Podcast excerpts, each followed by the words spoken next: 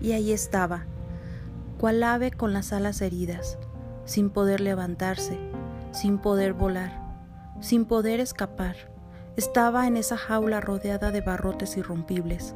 Solo podría salir de ahí si tan solo se atreviera a enfrentar al lobo, si tan solo pensara en correr lejos de él, en intentar volar lo más alto para que aquel feroz enemigo no la atrapara. Pero no podía. No tenía fuerzas para enfrentarlo, no podía huir de él, solo le quedaba esperar. Esperar a que el lobo decidiera soltarla o esperar el fin en sus garras.